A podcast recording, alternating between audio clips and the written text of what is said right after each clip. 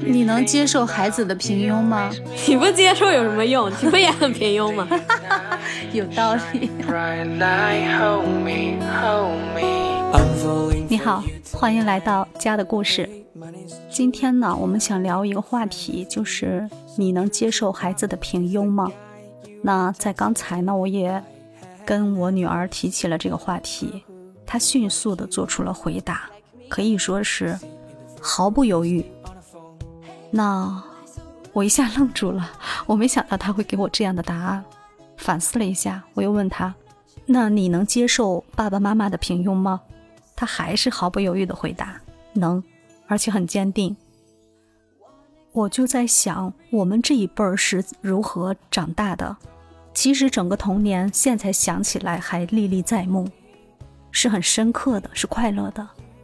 自己兄弟姐妹比较多，因为我们家呢是一个大家庭，姑姑、姨、舅舅、叔、伯都很多，所以我们这一波的兄弟姐妹也很多，大家可以说是打着闹着长大的。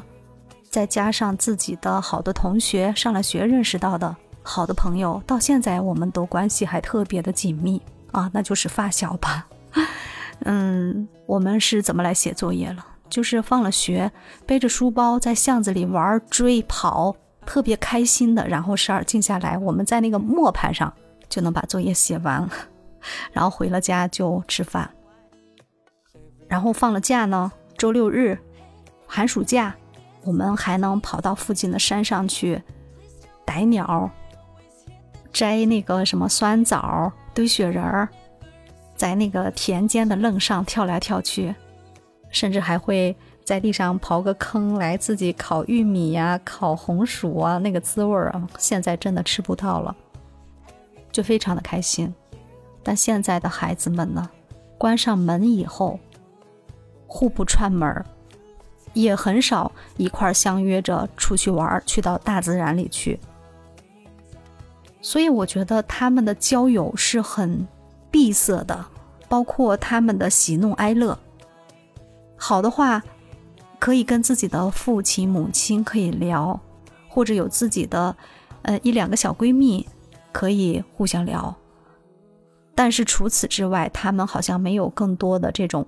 撒欢的放开了玩的这种快乐的时光，就算跟父母出去旅行，也就仅限于一家三四口这样。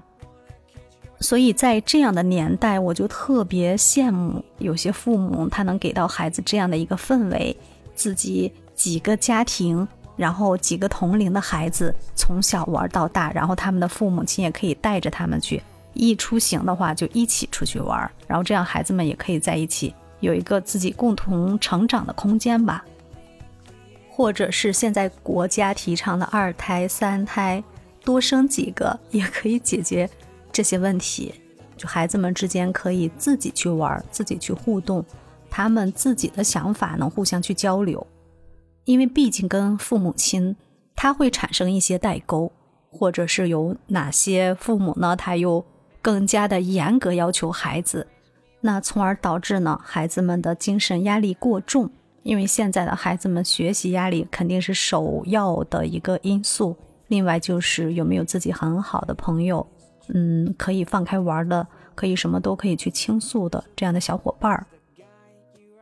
跟我们大人一样，我们也需要有倾诉的对象，我们也要有朋友。孩子们同样也是。那如果自己的家庭环境是相对这种常年是高压的，孩子呢身边又缺少朋友或者兄弟姐妹，这样的孩子就很可能去导致他会产生一些不好的这种情绪，也就是说我们通常会说的抑郁症，孩子会很不快乐，然后对什么事儿都提不起来兴趣，你会看到他眼神里面没有了光芒。这个时候，我觉得家长们都应该警醒起来，我们就应该很敏感的来进行干预，要去帮助孩子，让他把快乐找回来。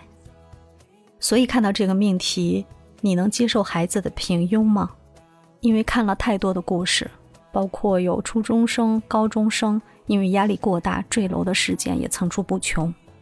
所以呢，我家的孩子学习压力也很大，而且前段时间他也表现出了很强烈的这种不快乐。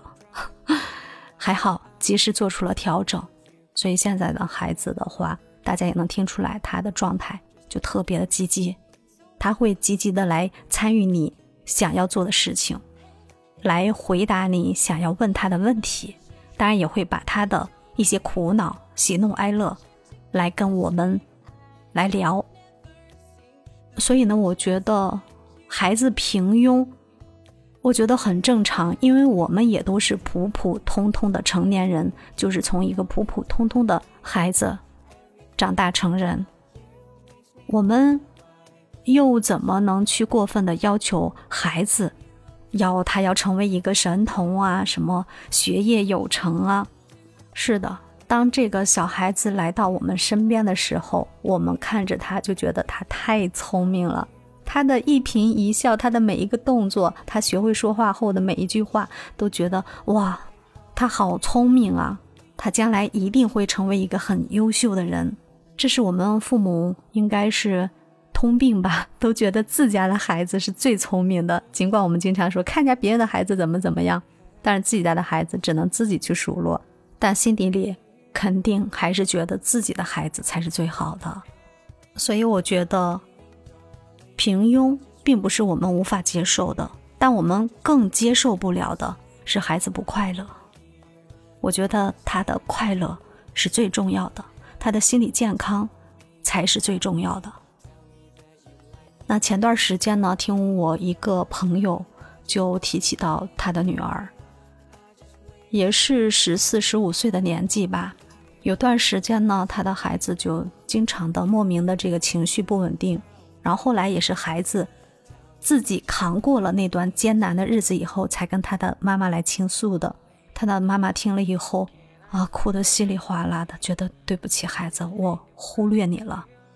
尽管他的妈妈每天都在他的身边陪伴，但还是感觉自己忽略了对孩子的这种关爱，包括孩子的这个情绪上的这种剧烈的变化，他都没有发现过，是怎么回事了？这个孩子他就觉得他那段时间。就是什么事情，都是觉得很沮丧。那这个孩子呢，他本身也是学习特别好，他的吸收能力特别强，然后在班级里呢，也是老师的得力的小助手，是班干部，能帮助老师分担很多班里的一些事务吧。然后那段时间呢，就听到了其他同学的不一样的声音，因为之前大家来夸赞他都是好优秀啊，但是现在他听到了不一样的声音，别人。口中传递过来的一些不友好、不理解，或者是被误解的各种各样的声音，然后孩子的心理呢就承受不了了，他就特别会在意别人会在背后怎样来评价我，老师会怎么样想我，自己的思想上就有包袱了，然后再加上青春期呀，这个。发育期呀，自己的身体、心理都会有很多的变化，所以他就觉得自己得去医院了。然后呢，他没敢跟妈妈说，怕妈妈担心。然后他给在外地工作的爸爸打了个电话，找了个借口。然后爸爸心粗嘛，啊，觉得姑娘需要钱，肯定孩子有想要的东西。一般爸爸都是对女孩子都是极力去满足的，一张口肯定是要多少给多少，对吧？然后就给了孩子五百块钱，孩子拿上这个爸爸给的钱，然后再带上自己兜里的那点零花钱，就约了个小姐妹一块儿去医院挂了个号，就去见了大夫。然后大夫呢还给他开了一点药，然后回来他就来自行疗愈。具体的过程吧，他的妈妈也没有过多的来跟我说。但是在我们最近的一次聚餐的时候，嗯，他和他的孩子都来了。我看到他们的状态，我就放心了，因为这个孩子呢，他还能跟我们侃侃而谈，还能从容的谈起来他那段时间的一个心理，从极度焦虑、沮丧到现在跟我们很从容笑着来把他这段经历分享给我们。但是他的妈妈在旁边，我觉得是从头哭到尾。他真的是觉得特别的后悔，特别的后怕。他就觉得我的孩子经历了这样一个思想波动最严重的一个呃时间段，我竟然没有陪伴在他的身边，我竟然不知情。他特别的后悔，所以从头到尾是一直哭的来听他的女儿在讲这段经历。那我朋友的这个女儿呢，她是属于那种理性思考能力特别的强，而且特别容易克制，而且也有这样的意识，要让自己快速走出这个阴霾期。最终，她是在自我的救赎中挺过来了，而且他现在回过头去看待他所遭遇的那些问题，他都觉得那不是问题，所有的问题都在于自己的内心。我真的为他感到高兴。那还有很多的孩子，他的自愈能力，包括他的思维意识，达不到这样的一个自我救赎，或者是自己的家里人也没有引起足够的重视，而导致孩子越陷越深的时候，那就太危险了。